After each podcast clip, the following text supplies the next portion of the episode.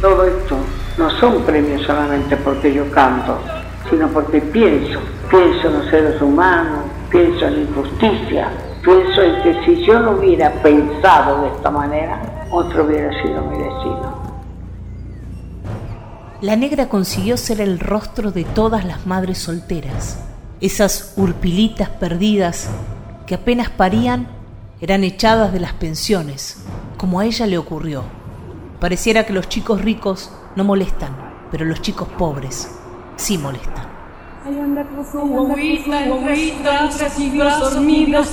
ella la mira, ella la mira como perdida, perdida.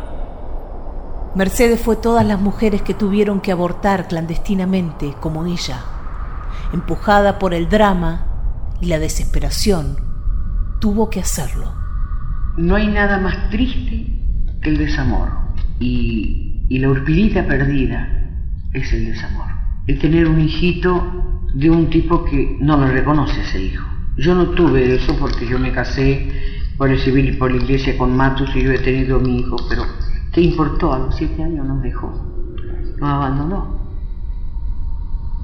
Mercedes Sosa reconstruyó el sentir del pueblo en sus canciones. Un pueblo que estaba oculto y disperso. Un pueblo que se desconocía, tanto que su cultura oficial había elegido que las palabras iniciales de la primera película sonora dijeran Buenos Aires.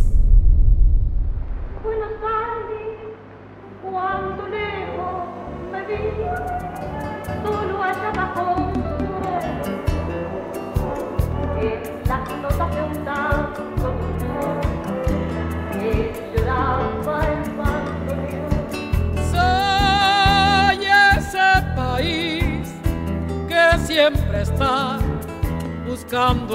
Una sociedad que en su inconsciente colectivo denominaba interior a las provincias.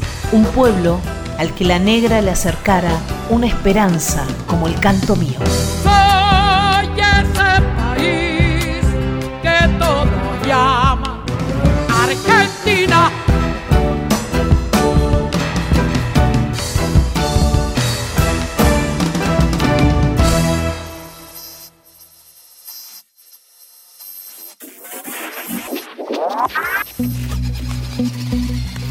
Mercedes Sosa Doc, documental radiofónico sobre la más importante cantora argentina de todos los tiempos. Hay hombres que luchan un día y son buenos.